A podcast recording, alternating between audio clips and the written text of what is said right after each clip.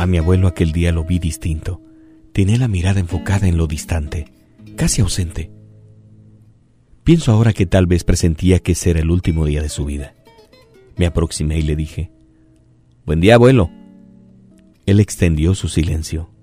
Me senté junto a él a su sillón y luego de un misterioso instante exclamó, Hoy es día del inventario, hijo.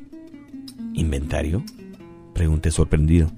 Sí, el inventario de las cosas perdidas.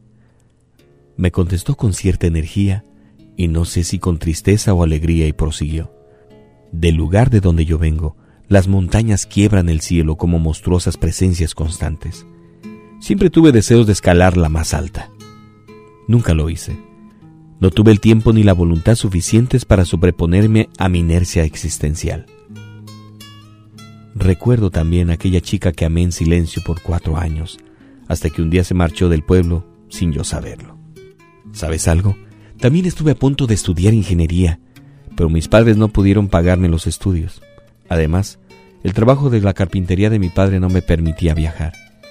Tantas cosas no concluidas, tantos amores no declarados, tantas oportunidades perdidas.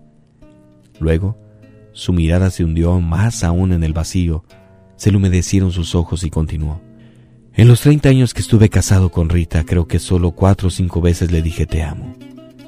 Luego de un breve silencio regresó de su viaje mental y mirándome a los ojos dijo, Este es mi inventario de cosas perdidas, la revisión de mi vida. A mí ya no me sirve, a ti sí. Te lo dejo como regalo para que puedas hacer tu inventario a tiempo. Y luego, con cierta alegría en el rostro, continuó con entusiasmo y casi divertido. ¿Sabes qué he descubierto en estos días? ¿Qué, abuelo? Aguardó unos segundos y no contestó. Solo me interrogó nuevamente.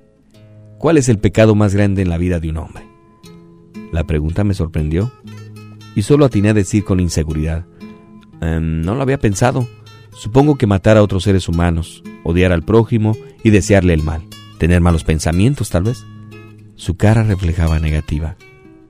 Me miró intensamente como remarcando el momento y en tono grave y firme me señaló.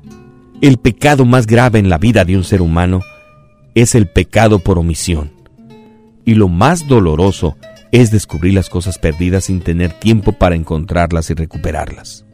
Al día siguiente, regresé temprano a casa, luego del entierro del abuelo, para realizar en forma urgente mi propio inventario de las cosas perdidas.